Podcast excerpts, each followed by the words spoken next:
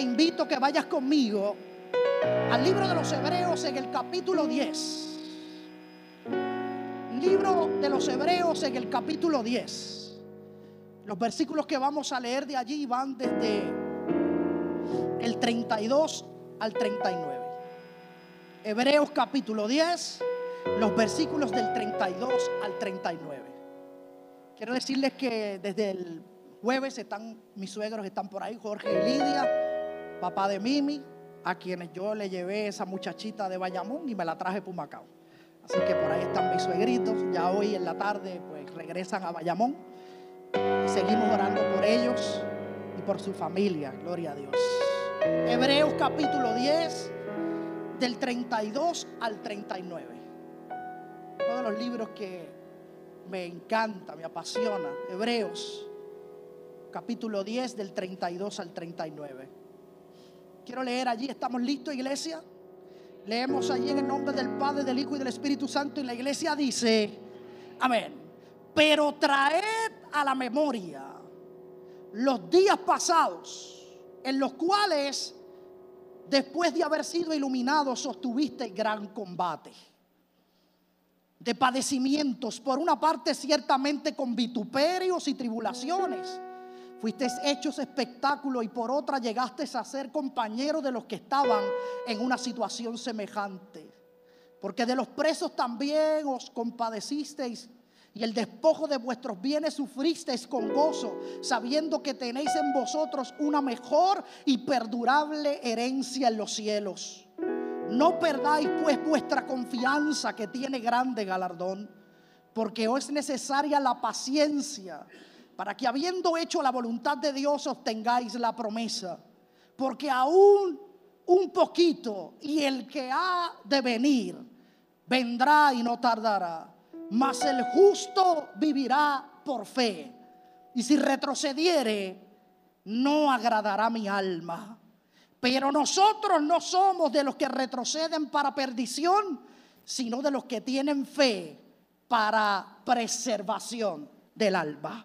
Y yo quiero compartir una palabra en esta mañana bajo la temática, no retroceda. Padre, gracias por tu palabra, por la convocatoria santa que tú nos has regalado en este día. Preparamos nuestros corazones porque desde temprano tu presencia en este lugar ha sido evidente, maravillosa, palpable. La hemos saboreado y queremos que tu palabra en conexión a esa experiencia nos deje en el corazón una palabra que nos mueva a accionar en fe. Para que nuestra fe esté sólida, para que nuestro corazón esté cimentado en tu palabra y salgamos a hacer tu voluntad sobre todas las cosas. Gracias por tu palabra, te damos toda la honra y la gloria, porque tú la mereces ahora y siempre. En el nombre de Jesús. Amén, amén, amén. Se puede sentar. No retrocedas.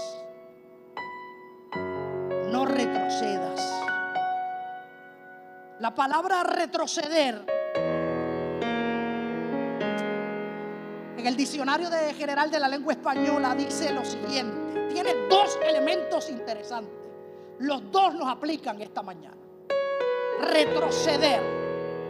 El primero de ellos dice de la siguiente manera, volver hacia atrás en el tiempo o en el espacio. Esa es la primera aseveración, definición de retroceder. Volver hacia atrás en el tiempo o en el espacio. La segunda abandonar una acción que se ha empezado o un plan o proyecto que se tiene ante la presencia de un obstáculo o un peligro. Esas son las dos, los dos elementos de la definición de la palabra retroceder, volver atrás o abandonar terrible, ¿verdad? El libro de los Hebreos, del cual se discute si lo escribe el apóstol San Pablo, algunos dicen que parece, otros que no. Esa no La realidad es que la carta fue escrita en un momento trascendental en la vida de la iglesia que recibió esa carta. enfrentaban momentos difíciles que yo no sé si usted los ha enfrentado, pero creo que todos en la vida hemos estado a punto de tirar la toalla. Hemos estado a punto de decir, basta, no voy más, me quito, se acabó. Y él escribe esa carta con el fin de poner en perspectiva a los recipientes de esta carta de que nosotros no podemos asumir esa actitud. De que hay una diferencia para los que estamos en Cristo. No quiere decir que venga a nuestra vida el deseo de retroceder. Él lo reconoce en la carta. Lo que le está diciendo es que tú y yo hemos sido capacitados espiritualmente para que cuando ese momento nos visite, nos toque la puerta, nos llegue, o toca la puerta o se mete por la ventana. En Puerto Rico no hay chimenea, pero no importa, no importa cómo llega escritura claramente reconoce que tú y yo estamos facultados espiritualmente para enfrentar el momento que nos asalta para quitarnos. Ustedes saben que a mí siempre me gusta buscar cosas, leo, veo. Y yo le voy a presentar un amigo mío, él es de África, se llama William, voy a intentar mencionar su apellido una sola vez. Cam Wamba. Can Wamba. Probablemente me van a meter preso. Mejor le llamo William. William nació el 5 de septiembre del 1987. Es un innovador, un ingeniero, un autor. En el 2002 hizo historia. Una historia que cambió la vida de él y de su país para siempre. Si usted tiene Netflix, yo lo tengo. Allí hay una película que se llama El niño que dominó el viento. Si no la ha visto, véala. Usted necesita ver esa película. La historia de William es la historia de un muchacho en medio de una situación extrema. Su tierra pasaba por el peor momento. El país estaba en el peor momento de la historia. La sequía era extrema, no había capacidad de sembrar. La tierra no produce. Pero William todo el tiempo estaba convencido que lo único que pasaba por su tierra era el viento. Y me hizo pensar cuando Jesús en el Nuevo Testamento trata de explicar lo que es el Espíritu. Dice, el viento sopla de donde quiera. Tú no sabes de dónde viene ni a dónde va. Así es el Espíritu. William miró al viento y él dijo, algo podemos hacer. La película es tremenda. Está hecha basada en su biografía y cuando leo su historia puedo constatar unos datos. Él, aún en la pobreza que vivía, tenía que pagar la educación sus padres. Llegó el momento que por la situación crítica de la tierra, sus padres ya no pudieron pagar más sus estudios, por lo tanto tuvo que abandonar la escuela. Yo le voy a contar la película si usted la vio,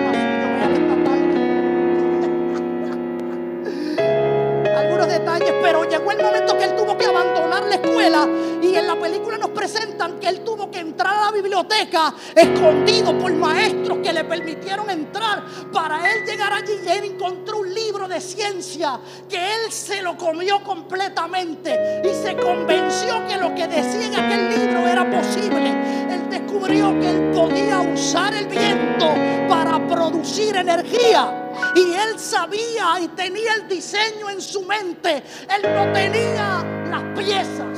Él no podía ir a Radio Chac hasta los otros días. Tú pensabas un invento.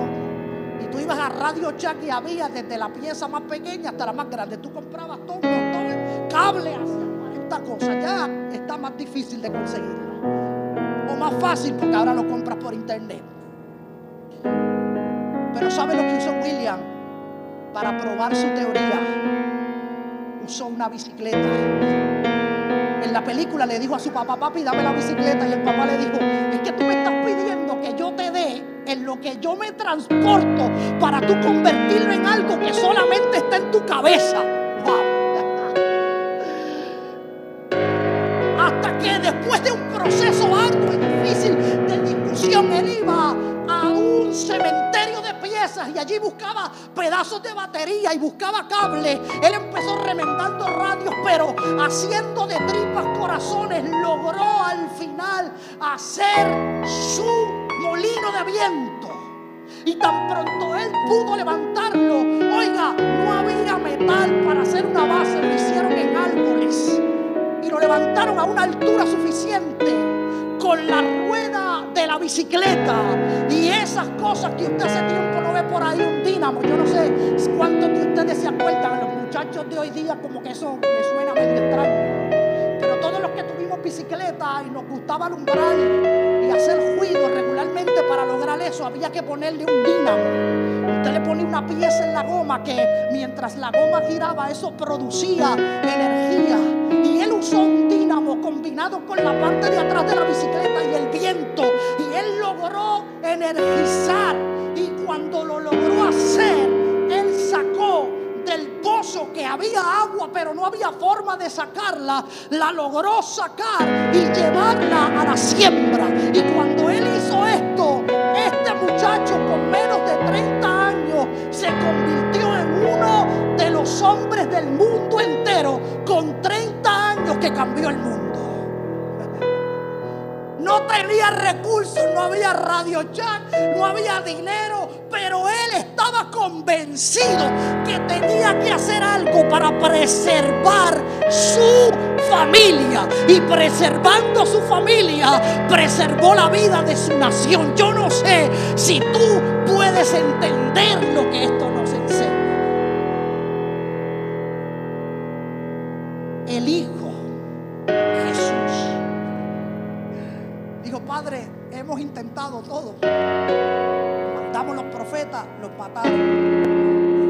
Hemos tratado de enviar la voz profética, no le escuchan. Al final yo voy a ir a morir por ella.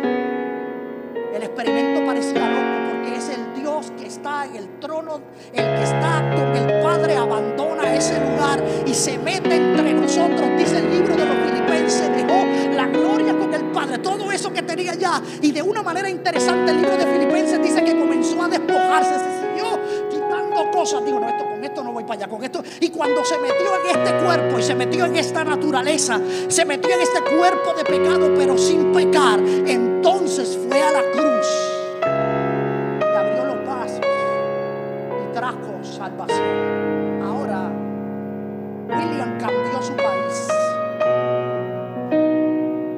Jesucristo cambió la humanidad. Manera amó Dios al mundo que ha dado a su Hijo unigénito para que todo aquel que en él crea no se pierda, mas tenga vida eterna. Ahora, el escritor de los Hebreos le está diciendo a aquellos que reciben la carta, las circunstancias nos van a llevar al extremo. Pero tú tienes que mirar inclusive, él usa un segmento de uno de los profetas que a mí me encanta, de los profetas menores. Este profeta era boricua. Yo siempre he dicho que este profeta era boricua, él se llamaba. Este sí que estaba prendido. Habacuc empezó a cuestionar a Dios y dijo, Dios, yo no entiendo por qué la justicia no sale como es. Yo no entiendo por qué hay tanta maldad. Yo no sé por qué mis ojos ven tantas su pelea. Le digo, ¿sabes qué te voy a contestar? La justicia sale torcida porque los que hacen justicia están torcidos. El modelo de Dios no ha cambiado. Dios es fiel. Él es justo. Él habla, Él responde. Pero en la experiencia de Habacuc, Él tuvo que declarar en un momento, y retomo la parte que Él usó, Habacuc capítulo 2, versos 3 y 4. Dijo, aunque la visión tardará aún por un tiempo, mas se apresura hacia el fin y no mentirá. Él dice, aunque tardare, espéralo porque sin duda vendrá, no tardará. He aquí que aquel cuya alma no es recta se enorgullece. Pero ahí él dice, mas el justo por su fe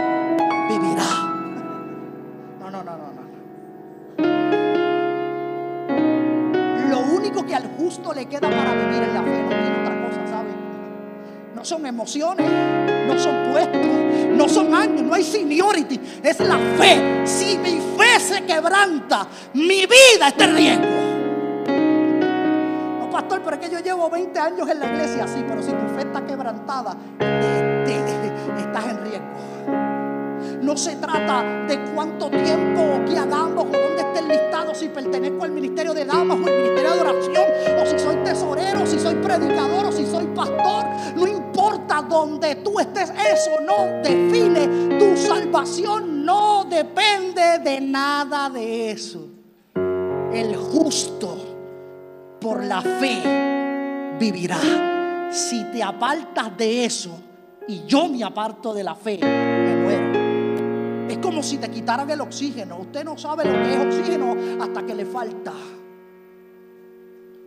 Yo que trabajé con pacientes terminales, lo más terrible de las condiciones más duras que me tocó vivir fue ver a aquellos pacientes terminales de situación pulmonar.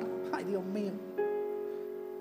Yo vi cosas que me estremecía porque una persona encamada que no tenía la fuerza, no tenía la capacidad, él, si, usted le decía, mira, te, te puede doblar, te puedes sentar. No lo podía hacer. Pero cuando el aire empezaba a faltar en ese cuerpo y ya ni tan siquiera la manga de oxígeno podía suplir esa demanda, yo vi cuerpos de gente que ya no comía. Estaban prácticamente a ley de nada para morir. Un cuerpo ya a punto de pasar al otro lado.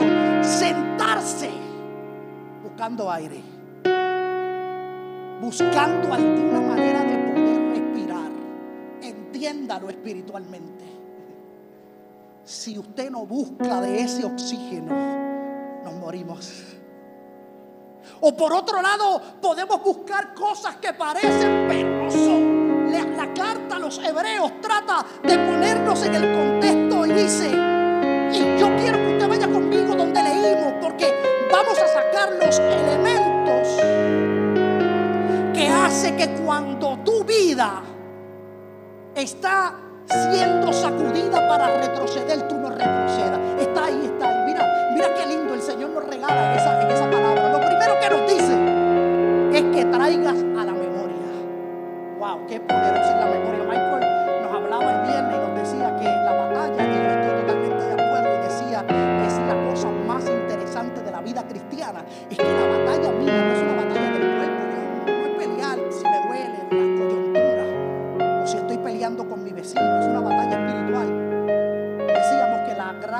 batalla que el enemigo gana es cuando él logra capturar tu mente. Si el enemigo logra poner un pensamiento y ese pensamiento, yo recuerdo que había una lección bíblica de esa viejita que decía que la Biblia es un molino, la, la mente es un molino. Y si usted lo sigue alimentando, crece, crece, crece, se apodera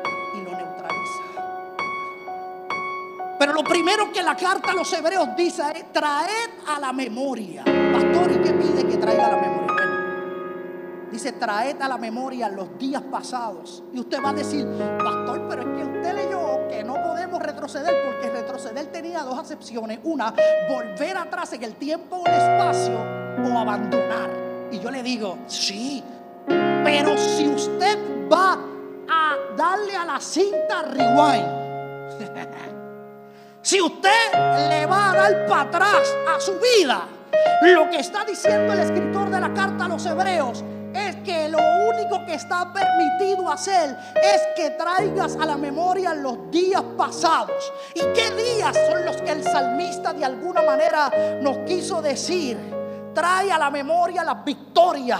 Trae a tu memoria tu cuaderno de fe. Trae a tu memoria los días que fuiste probado y saliste victorioso. Hay gente que dice, pastor, yo quiero crecer en fe. Yo le digo, bueno, la fe empieza cuando tú eres capaz de entregarle lo más pequeño, lo más pequeño. Siempre testifico de una joven que en medio de un proceso le decíamos, pero, pero confía en Dios, ¿por qué tú no le entregas eso a Dios? Y ella decía, no, pero es que eso yo lo manejo. Y ese es el problema. Si tú no, le puedes, no eres capaz de entregarle lo más pequeño a Él, ¿cómo puedes esperar que Él te confíe ver algo más grande? Y empieza con la simpleza de la vida con las experiencias más sutiles, más pequeñas. Pero cuando tú comienzas a entregarte al Señor, tú vas creando un catálogo de fe, un cuaderno de fe. Tú puedes ir a tu memoria y buscar ahí eventos en que tu fe fue probada y tú dices, wow, te sientes pompeado, como dicen por ahí los muchachos. Porque yo no sé cuántas veces tú has logrado una victoria espiritual y tú eso te da ánimo. Tú no vas atrás a buscar tus errores, tú vas allá a buscar las experiencias cuando fuiste probado y saliste victorioso. Uno de los adoradores más interesantes del Antiguo Testamento que estaba en el altar junto al lugar más importante de la adoración, Asaf experimentó terriblemente una temporada en la cual él dijo, yo me voy a quitar, me voy a quitar único. Dijo, ya basta, no voy a cantar más nada, no toco más nada, me quito, se acabó. Que no me escuchen, que no me vean, que no me molesten, me voy a comer un gusanito. Nadie me ama, nadie me quiere. Y él comenzó a decirse eso,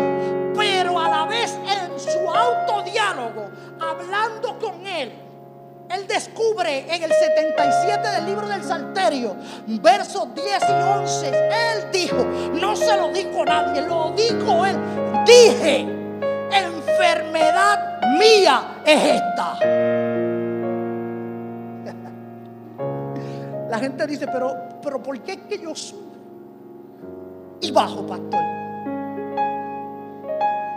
Porque tenemos que examinarnos qué le dedicamos nuestra mente? Hay gente que está buscando, yo recuerdo que en los campamentos uno tenía que madurez espiritual porque había gente que, como Mayra fue conmigo a montones de campamentos, de y entonces había unos líderes que eso lo único que veían los copos, lo único que veían eran demonios cogiendo por todo el campamento. Allá había chucho, hasta nombre le ponían y todo. Porque usted ve lo que usted quiera ver. O usted salmista dijo, esta es una enfermedad mía, enfermedad mía es esta. Y él dijo, la solución a mi enfermedad es que voy a traer a la memoria. Mira lo que él dijo que iba a traer a la memoria. Voy a traer a la memoria los años de la diestra del Altísimo. Los años de la diestra del Altísimo. En mi sistema, en mi mente, no va a entrar un pensamiento que no sea lo que yo he vivido a la diestra del Altísimo. Yo le aseguro en esta mañana que si yo le dijera a todos los que estamos aquí, vamos a pasar por aquí y cuéntame un momento a la diestra del Altísimo, nos va a coger la noche, nos va a dar hambre, nos vamos a escopotar, pero no vamos a acabar. Porque la diestra del Altísimo ha sido demasiada demasiada buena con nosotros. No hay nada sucio que tú no puedas limpiar. Cuando yo dije no, Él dijo sí. Cuando yo intenté quitarme, Él dijo yo te amo. Cuando yo dije nadie me ama, nadie me perdona, Él dice yo te perdono. Aleluya. Cuando yo me quité del camino, Él me trajo de vuelta al camino. Traeré pues memoria los años a la diestra del Altísimo. Y dijo luego, me voy a acordar de las obras de Jehová. Oye, ¿por qué será? Hay un decir muy nuestro y que tiene mucho que ver, es cierto. Nosotros tenemos la capacidad, usted, usted va a un sitio, le va bien, a lo mejor el cuarto estaba bien. Vamos a poner un lugar, va de vacaciones. El hotel estaba bien, el cuarto estaba bien, la comida estaba bien. Todo iba bien. Pero el día antes que usted se iba, le formaron un revoluco en la cuenta. De momento aparece, como le pasaba a mi papá, que se llamaba Héctor, y había otro Héctor al otro lado de la calle. Y en el cachancari, como no había computadora, lo que había era una libreta. Entonces, iban a coger fía. ¿A nombre de quién? De Héctor. Ajá. Todos los que cogieron el sistema del fiado, tremendo sistema económico en este país. Que lo vivimos todos en los barrios. Todos los que venimos de los barrios vivimos en el sistema del fiado. Y allá iba, papi decía, Nene, vete ahí, vete ahí al cachancar y coge fiado. Yo iba, ajá, y esto, fiado, apúntaselo a Héctor. El problema está que parece que el otro Héctor dijo, hay otro Héctor. Nene, cuando vayas allí no digas muchos apellidos, ¿sabes? Tú dije Héctor. trata de ir rapidito. Y papi decía, porque mi papá vive la vida sumando y gestando. Fue tesorero de iglesia y hoy día Padre Santo saca los recibos y empieza a echar un día leyendo recibos. Yo le digo, papi, ¿qué tú vas a hacer con eso? Y no me los botes. y gozándome a mis papás. Y, y un día papi decía, pero es que yo estoy cuadrado. Y cuando llegaba Álvarez le decía, esto el debe es más. No, esto no cuadra. Me lo achacaron. ¿Qué problema que ese último día que tú has pasado bien en el hotel te llega la factura y de momento todo lo que se comieron en el hotel te lo, te lo, te lo pusieron a ti en la cuenta. Yo no sé usted, yo tengo un amigo que fue a Nueva York y él se le ocurrió pedirle leche para la esposa. Y él dijo, contra, me sirvieron tan bien porque cuando la leche llegó me la trajeron en un plato con una cosa, con una cosa bien decorada, hasta que cuando le llegó la factura de cuánto costó el cuarto de leche, él dijo, yo mejor iba a Puerto Rico, volvía y traía un vagón de leche. Está bien. Pero nosotros podemos vivir una experiencia tremenda y si ocurre algo por alguna razón, nuestro sistema de computadora le puso un punto a eso y usted le pregunta, oye, ¿cómo te fue en las vacaciones? ¿Qué tú crees que es lo que va a salir?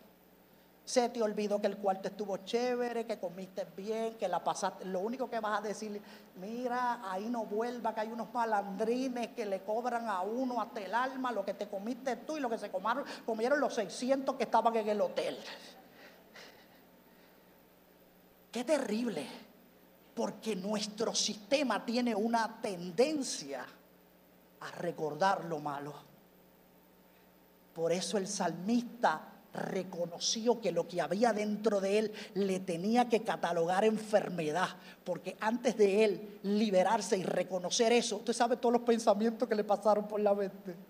Usted sabe todas las cosas que el salmista le salieron a flote. Y llegó el momento que él dijo, si yo sigo avivando este fuego en mi cabeza, me va a destruir, me va a apartar, me va a afectar mi fe. Y él dijo, enfermedad mía es esta. Yo voy a cambiar la manera como pienso. Por eso hay un decir por ahí que dice, si te dan limones, ¿qué hacemos? Limonadas. Yo no sé usted, pero no hubo un momento más interesante en Puerto Rico que María, porque estábamos demasiado acostumbrados al microondas, le dabas tres segundos y te lo comías todo caliente. Y te sentabas en tu casa y le decías a mami, mami, ve al fast food y pídeme, yo quiero comerme una ofertita de donde sea. Y toda la vida estaba fácil hasta que colapsó el país y de momento nos dimos cuenta que teníamos que comer en casa. Y los que comimos en casa saben que el sodio se disparó de una manera. Si hacen un estudio del sodio en Puerto Rico, Puerto Rico es el lugar, el territorio más alto en sodio. Siga comiendo espaiján, siga comiendo salchicha. La gente lo va ahora y tiembla. Hay gente que tiembla, los nervios, los nervios, los nervios. Pero le aconsejo que con todo y nervio compre igual, sabe, porque lo que pagamos por la, la aunque tiemble, guarde, tenemos que estar preparados. Pero descubrimos que podíamos comer en casa y descubrir otra manera de vida porque estábamos demasiado acostumbrados a lo fácil. La vida no era tan fácil, la gasolina no aparecía, tú no podías montarte en el carro y decir, ay, voy a darle una billeta. Tú sabes que nosotros somos así los domingos, los domingos, Rebeca, nos da con ir para el viejo San Juan. Vamos a hacer un bonche. Yo recuerdo que yo tuve que ir a San Juan y mirábamos el panel de la gasolina llorando porque fuimos con un cuarto y regresamos con el medio cuarto y a lo último un amigo mío dijo, bueno, pues ¿para qué? Para que Gapo llegue a la casa, dijo, lo único que me queda es la gasolina del trimmer, literal. Hubo que sacarle el trimmer, sacarle la gasolina y echárselo a la guagua para que corriera con la peste. Y todavía ninguno de los que estamos aquí les aseguro que pudimos vernos las difícil, pero no nos fue tan mal. Porque de momento apareció gente repartiendo y ayudando. Yo siempre admiré uno, tengo un compañero de trabajo que sus niños se fueron con nosotros y, hasta se me salieron las lágrimas una noche en la oscuridad. Estábamos en, en Villa Humacao repartiendo hielo y yo miré a esos jóvenes y yo dije, wow, esa generación, esos muchachos, esto jamás se les va a olvidar. Jamás.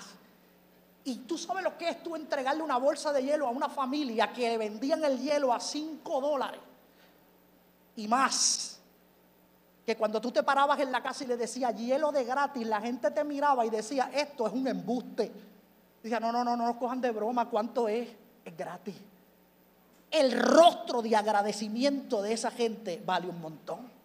El rostro de una señora que cuando fuimos a Ciudad Cristiana nos dijo, nos confesaba y nos decía, jóvenes, gracias porque esta es la primera comida que, que me puedo comer en varios días. Porque de alguna manera este país se buscó la manera de sustentarnos unos a otros. el problema es que tan pronto llegó la luz, se nos fue el civismo. Y a veces decimos, wow, será necesario vivir el extremo para descubrir lo que verdaderamente tenemos por dentro. Es lamentable.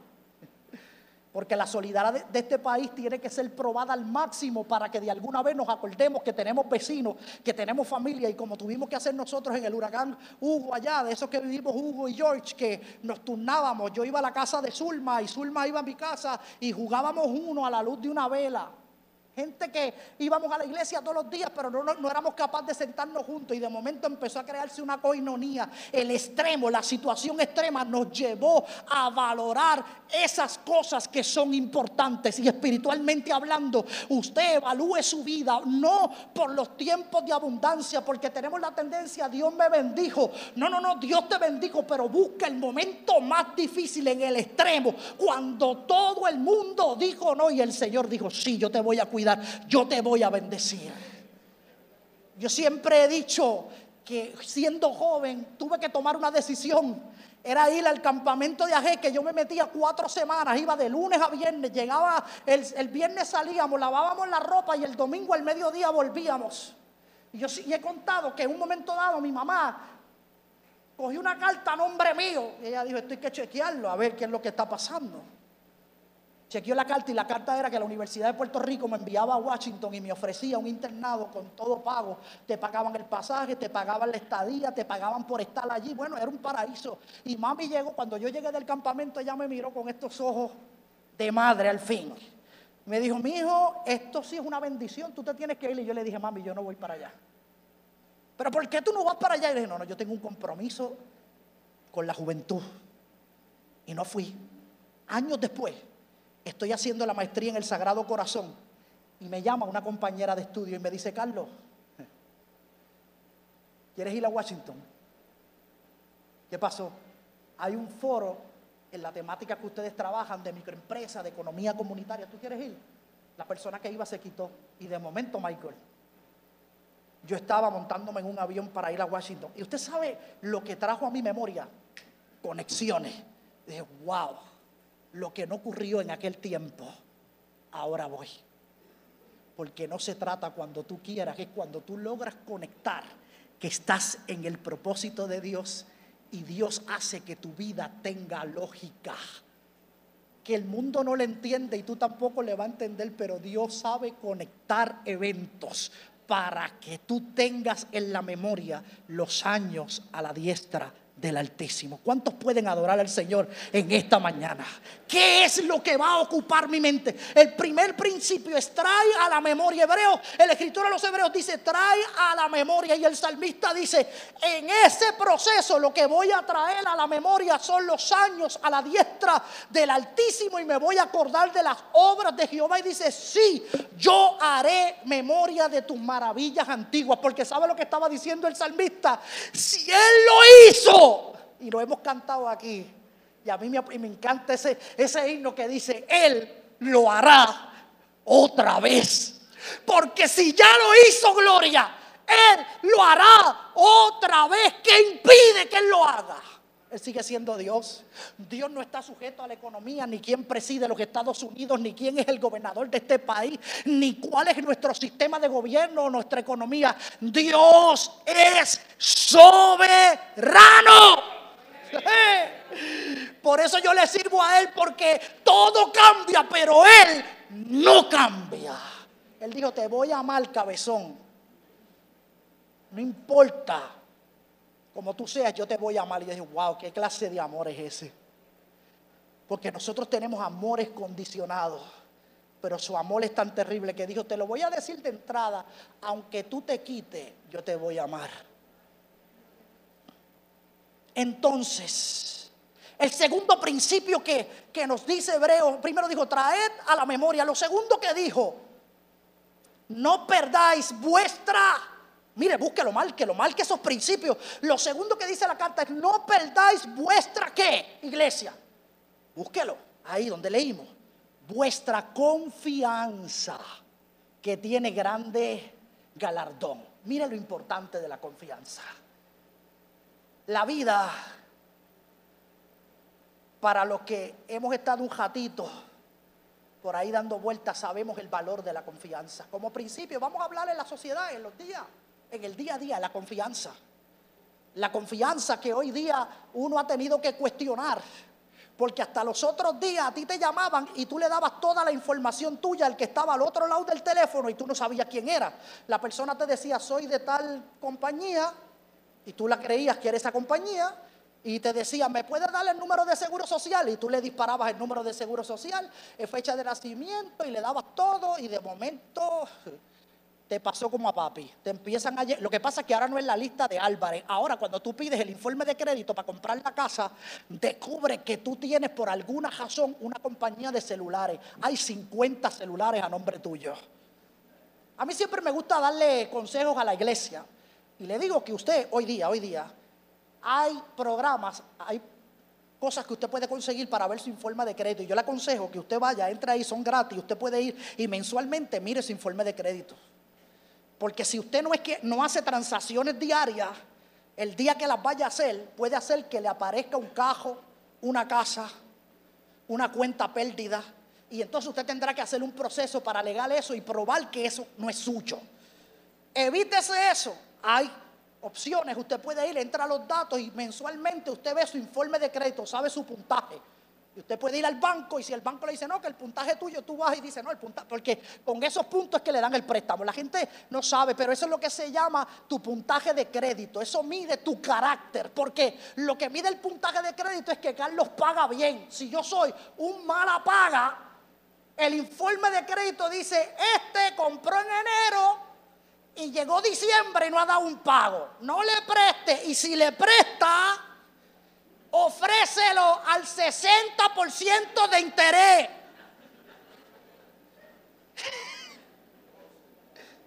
y usted está jorado, necesita los chavos y dice, sí, yo firmo.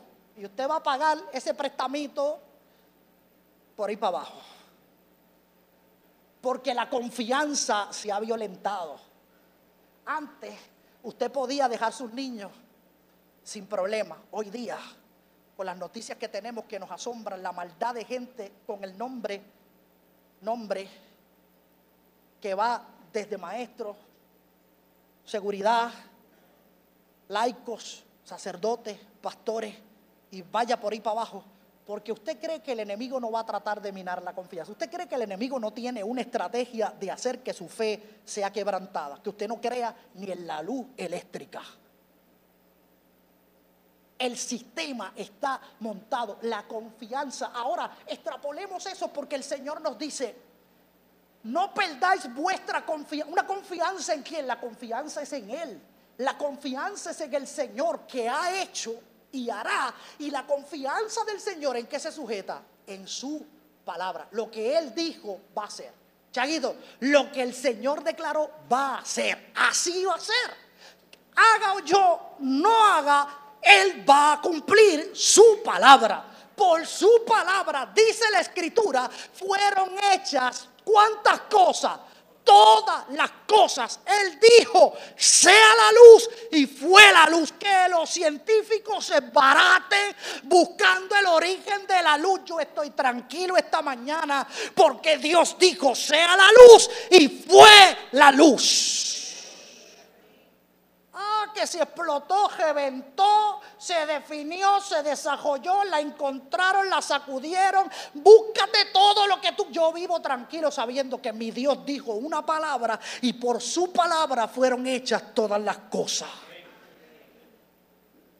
La confianza. Yo quiero leerte unos pasajes que tienen que ver con la confianza. Porque dice, mira esto. Tendrás confianza, Job, Job, Job en el medio de la, de la situación más difícil que experimenta, en el dolor. Eh, como decía Michael, que, Michael, ¿cómo, ¿cómo, es que se llama la esposa de Jovita? Jovita, Jovita. Le dijo, maldice a tu Dios y muérete. Y yo profundicé ahí porque dice que con lo que se rascaba Job eran con pedazos de vasijas. Qué terrible. Era como él podía conseguir el alivio para el picor que tenía y la desesperación de su cuerpo. Pero en el libro de Job hay una declaración que dice de la siguiente manera, si usted no la tiene, márquela. Esta es la pastilla que yo le regalo esta mañana. Dice, tendrás confianza. Tendrás confianza porque hay esperanza. Job 11, 18. Y mira lo que dice después. No es ADT, yo no sé cómo se llama la alarma de tu casa. Ahora hay de todas. Desde las boricuas hasta las americanas. Pero él dice, tendrás confianza porque hay esperanza. Mirarás alrededor. Y mira lo que dice Job. Y dormirás seguro. Ay, Rebeca. Qué bueno es saber que tú estás en la confianza del Señor para el 2000, para dormir. Tú vas a mirar tu cama allí, vas allí, y después del día, puede ser el día más difícil, pero cuando tú te acuestas y tú le entregas al Señor todas las cosas, tú dices, Señor, yo vengo a dormir, yo no, yo, yo no voy a contar ovejas. Hay gente que pasa la noche contando una oveja, dos ovejas, tres ovejas. Hay gente que necesita pastillas para dormir. Yo, yo entiendo que la sociedad que vive hoy tiene la mente demasiado ocupada que no le deja ni dormir. Pero lo que dice Job es que tendrás esperanza porque hay confianza. Tú dormirás. Wow. En paz me acostaré y así mismo dormiré porque solo tú, Jehová, me haces estar confiado. La pregunta es, ¿En quién está puesta mi confianza? En el 1930 un montón de hombres pusieron la confianza en Wall Street. Y cuando ocurrió el debacle de la economía, hombres que una clase que nos dio Eddie, que fue una discusión tremenda porque hablaba de ser inteligente y ser sabio. y, tuvimos una interesante discusión. Hay gente que sabe tanto que no sabe nada en el 30 los mentes más brillantes abrieron una ventana de un edificio y cuando vieron que en su cuenta no había nada, se les acabó el mundo y por ahí mismo se tiraron. No eran locos, no eran personas que tenían algún problema, es que cuando vieron que le sacaron la alfombra de debajo de los pies, descubrieron que ese fundamento era flojo Jesús dijo que si tú construyes, construyas tu casa sobre la roca. Porque si construyes sobre la arena, vendrá el viento, igual le va a pasar a la que está sobre la roca. Pero los efectos son distintos porque la que está sobre la roca no cae. La que está sobre la arena, dice la escritura, que será grande la pérdida. Y hay gente que tiene su vida montada en castillos de arena. Porque dicen, mis hijos, mi trabajo, mi casa, mi carro y todas esas cosas que son los beneficios extras que el Señor nos ha dado, lo hemos convertido en el indicador de que Dios me ama. Se me daña el carro, Dios me está amando menos. Perdí el trabajo, Dios me está amando menos. La casa se me fueron tres pagos de la hipoteca, Dios me está amando menos. Ay, ya Dios no me ama. Y el Señor te dice que mi amor por ti no tiene nada que ver con esas cosas. No, si mientes tu confianza en esos castillos de arena, mi confianza está puesta en Dios. El Dios que es capaz de decir, aunque yo no vea nada, yo voy a creer en Él. Por eso a mí me apasiona Hebreos capítulo 11, el capítulo de los hombres y héroes de la fe, porque ellos dicen que vieron algo en la distancia que era borroso, no podían definirlo, no tenían capacidad para decir eso es así. Y ellos lo vieron y saben lo que hicieron en la confianza de la fe. Los saludaron y dijeron, yo, Oye, e, esa cosa yo, yo no la entiendo bien, pero allí va mi promesa y yo la salud. Promesa. Va a venir. Confianza. La confianza es relación. ¿Cómo podemos fortalecer nuestra confianza? Bueno, dice el Salmo 44, bienaventurado el hombre que puso en Jehová su confianza. Y dice, y no mira a los soberbios ni a los que se desvían tras la mentira. ¿Por qué? Porque la sutileza de la vida es que los que tratan de darnos confianza son un chojo de listo.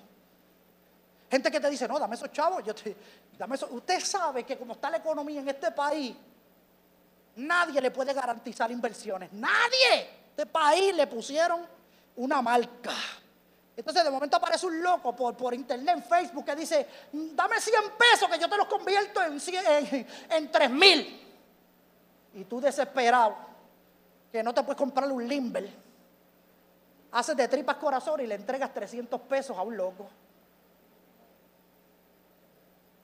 ¿Por qué gastamos nuestro dinero en lo que no es para? Venid a mí todos los que estáis trabajados y cargados, que yo os haré descansar. El Señor dijo, venid y comprad vino y leche sin dinero y sin precio. El Señor que tú y yo le servimos, digo yo, a mí tú no me compras con dinero, yo no necesito eso. ¿Y por qué nosotros hemos establecido una confianza que está basada en números? Inclusive está basado en nuestros indicadores de salud. Si el cuerpo nos dice está dulzón, se nos cae el mundo encima. Yo se los he dicho, la gente no sabe que está dulce hasta que va a una clínica de esas que hay por ahí. Usted va riéndose y lo sacan en camilla. Y usted dice, yo no entiendo. 40 cables de momento, está dulce. La azúcar está por allá arriba. Y ahora tú dices, Dios no me ama. Una de las cosas que decíamos aquí el viernes y hablábamos, que Michael se paró aquí a predicar. Y Michael no vino a contarnos lo que le pasó en la pierna. Él vino a hablar del carácter que Dios forma en ti. Es que cuando tú tienes la mente en el lugar correcto, no es que no te vas a enfermar, la enfermedad puede venir, pero tú sabes en quién has confiado. No es que en tu casa van a llegar problemas, porque el Señor no dijo que te iba a poner un full cover. Él no dijo, no, conviértete, que yo te voy a poner un full cover en tu casa y no va a haber problema. Él dijo, no, cuando pases por las aguas, yo voy a estar contigo. Confía. Y para confiar, el mundo te dice a esto y tú le dices, no, no, no, yo estoy confiando, Señor, en ti. Yo estoy confiando. Señor, en ti, tú eres fiel, Señor, tan fiel a mí. Oye, oye lo que dice, nunca me has dejado, aunque débil soy yo estoy confiando, Señor, en ti. Wow, wow. Yo no sé si tú sabes el poder de la adoración. Cuando todo va en tu contra, wow, yo no sé, pero si tú haces conciertos, yo soy, yo hago conciertos de baño, allí es, allí. Estoy yo ante una multitud cantando y hago aguaje aquí, pero allí es que yo hago los conciertos, aquí es aguaje medio de la prueba, en el dolor, en el dolor, es mejor cantar. Confianza. El mundo dice no, pero tú estás confiando en el Señor, tú estás parado en las promesas. La escritura nos dice, primera de Juan 5:14 dice, y esta es la confianza que tenemos en Él. Esta es la confianza que tenemos en Él. Primera de Juan 5:14, mira lo que dice que si pedimos alguna cosa, oye esto, conforme a su voluntad. Ah, pastor, espérate, espérate, vamos a, vamos a acabarlo y después volvemos ahí. Que si pedimos cosa conforme a su voluntad, Él nos oye. Y esta es la confianza que tenemos en Él, pastor. Pero la confianza no es que si yo le pido hacerme rico, Él me va a hacer rico. No, no, no, no, esa no es la confianza. La confianza no es juventud, juventud, juventud que está aquí. ¿Cuánto está en el colegio aquí? ¿Cuánto está en la universidad? Mano, los universitarios. La confianza no es que si te fuiste de huelga por ahí, media vigilia, huelga cristiana, no estoy hablando de fuiste de campamento estudiaste y llegué el lunes y tú vas a llegar allí así con esta cara y te atreves y miras para el cielo y dices, Señor, mete mano que tú sabes que yo me usé la vigilia. Y el Señor te va a decir,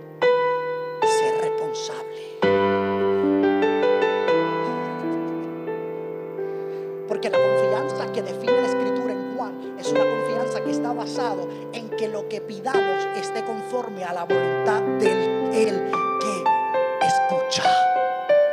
La confianza no es que yo le pido al Señor un wish list, no es mi, mi- mi lista de deseos. Señor, hazme rico, me quiero retirar a los 30 años. Gloria a Dios, si yo pudiera, ya se me fueron, ya voy.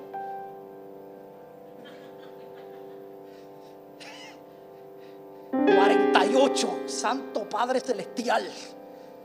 Otros días subí una alta y, Michael me dijo, ¿estás viejo mío? ¿Estás quieto? ¿Se acuerdan que el domingo pasado estaba con las gracias a Dios? Se fue la inflamación, hoy estoy caminando demasiado. Pero Michael me miró a los ojos y me dijo como buen amigo, me dijo, el problema tuyo es que tú estás viejo y quieres hacer cosas de jovencito. Eso duele, Michael, pero yo te amo, yo te amo. Que si pedimos esa confianza está basada en que lo que pidamos sea conforme a la voluntad de Él. La confianza no es lo que yo quiera, es que lo que yo pido esté conectado a su propósito. Y Jesús en un momento dijo, ustedes no reciben porque no saben pedir. Y el misionero que estuvo dos o tres domingos aquí, mi amigo Larry, ustedes no reciben porque piden para sus propias cosas. ¿Se acuerda el testimonio de Larry? Que usted dice, pero ¿cómo va a ser que ese hombre anda con una cruz a espalda, con una rueda en la Filipina? Y estando allí, le llegó un pensamiento a su cabeza que decía, los que me mandaron me van a ayudar y cuando me ayuden yo tengo jopa y yo tengo aquello y tengo lo otro y usted podrá decir, él tenía toda la justificación para tener ese pensamiento porque de por sí, ¿quién de nosotros se monta y se va para la Filipina y se atreve a hacer eso? Y él dice que estando allí, él escuchó una voz, la voz del Señor en su corazón que le dijo, estás pidiendo mal. Dice que cuando él descubrió que lo que le iban a enviar no era para Lari, entonces la bendición se desató para repartir y abundar y sobreabundar. Es el problema de nuestra confianza. El Señor dice, dame cinco minutos yo no los tengo. Los pide, yo, yo, ustedes saben que a mí cuando me toca predicar me meto el libro en esta casa, pero el Señor sabe. Me piden un viernes de voluntario para estar con los niños, uh, desierto. Un día, un viernes en el año. No puedo, pastor. Estoy muy ocupado. Todos estamos ocupados.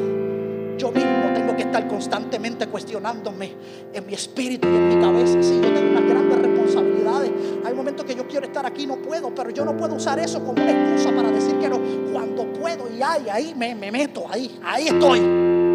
Yo soy un presentado espiritual. Porque para estar en el reino de Dios, usted tiene que tener presentamiento espiritual, hambre de hacer por la obra. Yo le llamo a ese presentamiento hambre de hacer por la cuenta conmigo. Aquí estoy. Ah, que hay que, hay que lavar cajo, cuenta conmigo. Porque no se trata de lo que vas a hacer, es estar aquí. Yo me gocé tanto la noche que, que se pusieron las alfombras del altar, porque esta gente hace unas reuniones aquí que uno ríe más de lo que trabaja. La pasamos bien. Hicieron un sopón, alaba al cordero. Pastor William fue sincero, él abrió el corazón y dijo, yo no me voy a quedar, yo solamente vine a comer sopón. Te amamos, pastor, te amamos,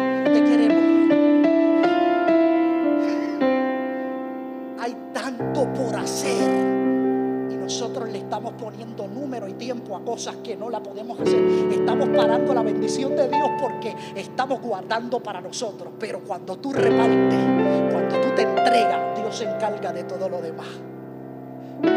Siempre me encanta retomar ese tema porque mi vida, cuando, cuando, cuando termino que estoy ahí, que me llamaron para trabajar al liderato de agente de la asociación de jóvenes, yo le dije al Señor, yo no voy a trabajar porque yo no tengo carro y tampoco tengo trabajo. Y eso de ir a Burger King y estar pendiente que me paguen, eso no va conmigo.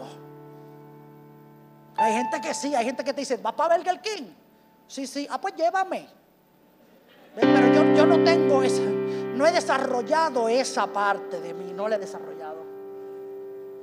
Y yo recuerdo que le dije al Señor, mira, yo no voy a trabajar en agente, yo no tengo carro. Y llegó un líder a mi casa, se estacionó frente a mi casa y me dijo, dime, ¿por qué tú no vas a estar en el liderato? Porque no tengo Y dijo, yo llegué aquí, pero ya yo tengo un listado de toda la gente que te va a llevar a donde tú necesitas ir. ¿Qué, qué, qué excusa hay ahora? Y les he contado que salí un día soleado, un día de verano, el mejor día, a una entrevista de trabajo, porque mi mamá por otro lado me estaba diciendo, muchachos, busca trabajo. Y me fui a Cagua. Y en un día soleado cerré la puerta del carro frente al lugar de la entrevista. Se me quedaron las llaves dentro del carro. Y entre lo que resolvía, de momento, de un día soleado, empezó a llover y cayó un aguacero como nunca antes. Y me ensopé de la cabeza a los pies como un pollito. Llamé a mi madre y le dije, mami, el, carro se le quedaron las llaves adentro. ¿Y dónde tú estás? Frente al sitio de la entrevista. Y me dijo, entra. Responsabilidad. Tienes que ir. Y yo le dije, mami, ¿tú sabes qué? Mientras me caía ese aguacero encima, una sola cosa yo oí en mi, oí en mi oído. ¿Qué tú haces aquí?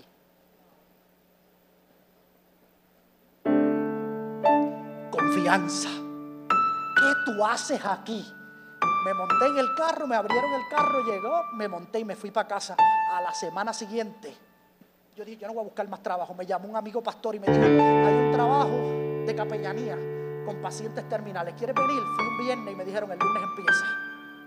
Onyx, confianza. A la semana siguiente, otro pastor, que ahora es pastor, en aquel tiempo no lo era, Tony Gerena, vino y me dijo, tengo un carro. Carro, ¿tú lo quieres? Síguelo pagando. No hagamos traspaso. Yo confío que tú vas a pagar. Y en una semana me monté en un carro prácticamente nuevo. En dos semanas trabajaba y me monté en un carro cuando dejé de pelear por mis propias fuerzas. Mi esposa y yo vivimos un principio de vida que lo hemos tenido claro en nuestra cabeza.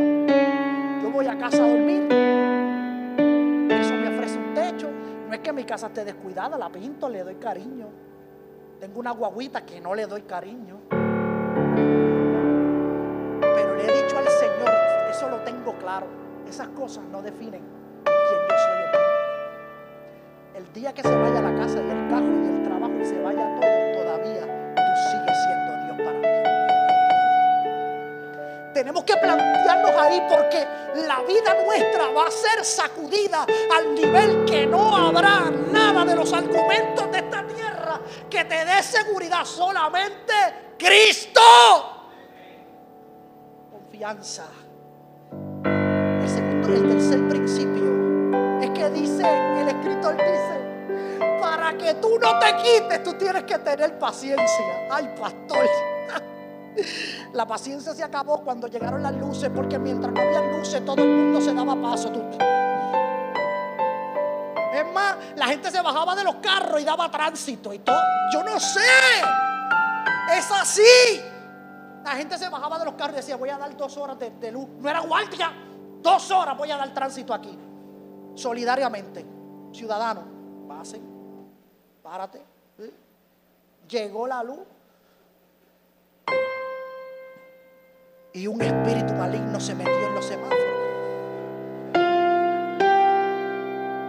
Porque ahora la luz verde, la luz roja es la verde, dijo Michael el viernes. Y la verde es la roja. Michael, ese que tú contaste, yo tengo otro, Michael, otro. Se paró en la luz, en la luz verde. Y el que andaba con él está loco. Y cuando fue a la verde, cuando fue a la roja, pasó de largo y en la verde se paró y le dijo, ¿por qué tú haces eso? Y dijo, porque mi hermano viene por ahí. carácter. ¿Qué pasa con nuestro carácter? paciencia produce carácter. Y nosotros queremos que Dios trate con mi carácter, pero no dejamos que la paciencia de Dios se apodere de nosotros,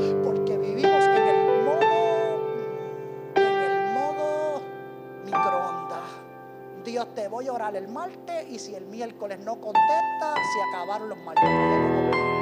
Voy a ayunar para que tú me des trabajo. Si no me das trabajo, olvídate del 6 a 6 ese de adoración porque lo que voy a salir es con la garganta jonca y no recibo nada tuyo. Vivimos en un mundo desesperado que quiere soluciones sin crecer. La paciencia, mira, principios de la paciencia que rescato. La paciencia tiene su origen en Dios. La paciencia es parte del fruto del Espíritu. Si el Espíritu está en ti, tiene que haber paciencia. La paciencia, agárrate, es producto del dominio propio. Si yo no no, no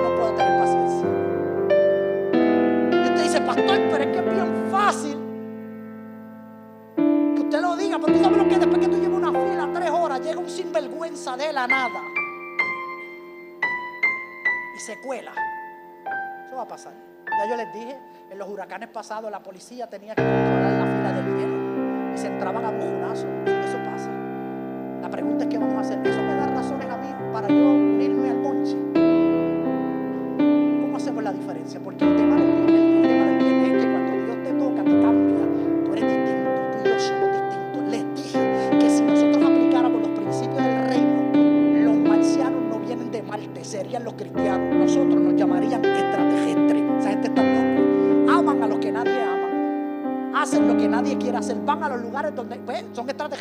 pueden ser, porque el mundo está lleno de gente que quiere hacer su propia voluntad. Paciencia paciencia fue enseñada por Cristo. La paciencia nos ayuda a crecer durante las pruebas. La paciencia nos permite ser fortalecidos y bendecidos por Dios. Paciencia. Dice que la paciencia es como, como esta goma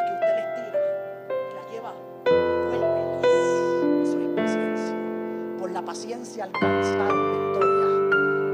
Nuestros antepasados, paciencia. Les dije Abraham esperar en Dios, aunque se desesperó, pero aún así, por la fe, se ganó el ser llamado amigo de Dios. Porque cuando puso al joven sobre el altar, él dijo, Jehová Dios, esto es tuyo. Y él dijo, para Yo he visto tu corazón, ya yo he visto lo que hay en ti. Paciencia. Pastor, ¿y qué más necesitamos? Ah, mira esto, esto está bueno. Vaya ahí conmigo, hebreo. Mire, esto, márquelo, márquelo, porque aquí hay un principio que necesitamos recalcar. Se llama el principio del tiempo. ¿Cómo, lo esboza? ¿Cómo lo esboza, pastor? Mira cómo dice.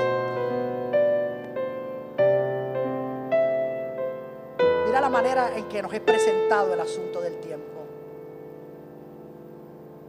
Porque es necesaria la paciencia para que habiendo hecho la voluntad de Dios, obtengáis la promesa. Y después dice, porque aún un poquito y el que ha de venir, ¿qué? Vendrá y no tardará. El secreto para no quitarte, para no retroceder, es entender y manejar bien el tiempo. Efesios 5, 16, Marque lo dice, aprovechando bien el tiempo porque los días son malos. Aprove redima bien el tiempo. La mayordomía del tiempo es valiosísima. Apocalipsis 3:3 dice, acuérdate pues de lo que has recibido y oído y guárdalo y arrepiéntete, pues si no velas, vendré sobre ti como ladrón y no sabrás a qué hora vendré sobre ti. Tiempo. ¿Cuándo vendrá el Señor? Él está a la puerta. Romanos 13:11. Y esto conociendo el tiempo que ya es hora de qué? De levantarnos del sueño porque ahora está más cerca de nosotros nuestra salvación que cuando qué, que cuando creímos. Una vida de comprender y manejar el tiempo. Ahora, el quinto punto que nos enseña este pasaje es que tenemos que tener una vida de fe. Mire, vaya conmigo a Segunda de Corintios 5 del 6 al 8. Segunda de Corintios 5 del 6 al 8. Mire lo que dice el escritor a los Corintios. Segunda de Corintios 5 del 6 al 8 dice, "Así que vivimos confiados cuando siempre y sabiendo que entre tanto que estamos en el cuerpo estamos ausentes del Señor." Y dice él, porque por fe andamos, no por vista, pero confiamos y más quisiéramos estar ausentes del cuerpo y presentes al Señor. Hmm. Segunda de Pedro 1 del 3 al 11. A la mitad no los leo todos los versículos, pero dice, porque si estas cosas están en vosotros y abundan, no os dejarán de, de estar ociosos ni sin fruto en cuanto al conocimiento nuestro del Señor Jesucristo. Pero el que no tiene estas cosas tiene la vista muy corta, es ciego y habiendo olvidado la purificación de sus antiguos pecados. El tiempo tiene que ver con la visión. La fe se sostiene con lo que no vemos. Pero si usted pone sus ojos en lo que no es, va a estar completamente errado. Una vida de fe. Puesto los ojos en Jesús, dice Hebreos 12:2, el autor y consumador de la fe, el cual por el gozo puesto delante de él sufrió la cruz, menospreciando el oprobio. Hebreos 11:13 dice, conforme a la fe murieron todos sin haber recibido lo prometido, sino que lo miraron de lejos, lo creyeron y lo saludaron. Wow. Y confesaron que eran extranjeros y peregrinos sobre la tierra. Y el último principio que está ahí, termino en esta mañana, dice, no retrocedas, porque nosotros no somos de los que retrocedemos. Él habla de dos grupos. Hay dos posibilidades ante la dificultad. Usted tiene dos posibilidades. Retrocede o no retrocede, pero él deja claramente, él dice, incluyéndose, él dice, pero yo estoy seguro, yo estoy en el lado de los que no retroceden. ¿Cuántos están conmigo en ese lado? ¿Cuántos que están de ese lado? Nosotros no somos de los que retrocedemos. Escuche esto. Hmm. Los sacerdotes en Josué 3:13, cuando fueron a entrar a cruzar el Jordán, el Señor les dio unas instrucciones. Escuchen las instrucciones. Les dijo, los sacerdotes fueron comisionados para entrar al Jordán y dice, y cuando las plantas de vuestros pies, de los sacerdotes que llevan el arca de Jehová, Señor de toda la tierra, se asienten en las aguas del Jordán las aguas del Jordán se dividirán. Cuando los sacerdotes metan el pie al agua, el Jordán se va a dividir. Ay, Onix, que mucho nos encanta a nosotros Jordanes abiertos. Pero ¿quién quiere la primera fila? ¿Tú quieres la primera fila? ¿Quieres? Porque yo les he contado otras veces que yo me imagino la conversación la noche antes de ir al Jordán los sacerdotes repartiéndose el turno. No, no, no, vete tú al frente, vete tú al frente. Es que tú, tú eres así, tú tienes como que más, tú eres como que, eh, te veo a ti como que tienes más motivación, vete al frente.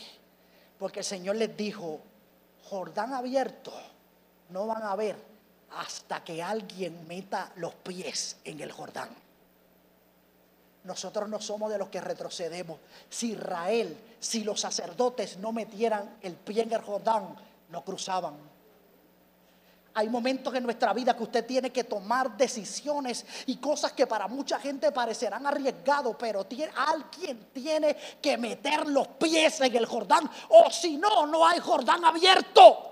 Y nosotros somos muy dados a ver cielos abiertos, queremos cielos abiertos. Y el Señor dice, ¿quieres ver cielos abiertos? Métete en el Jordán.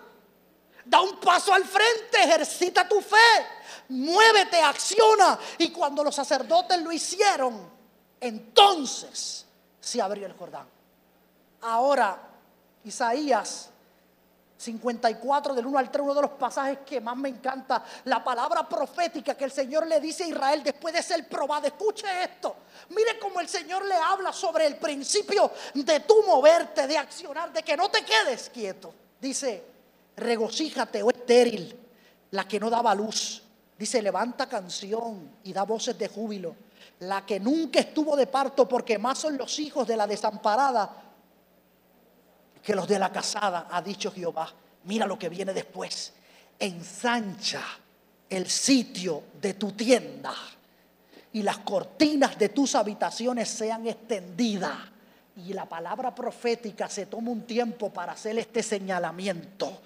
No seas escasa. Alarga tus cuerdas y refuerza tus estacas, porque te extenderás a la mano derecha y a la mano izquierda, y tu descendencia heredará naciones y habitará las ciudades asoladas.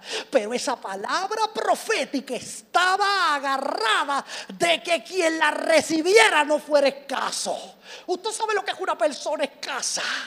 Te voy a dar dos aleluya, porque si te los doy todo me quedo sin garganta.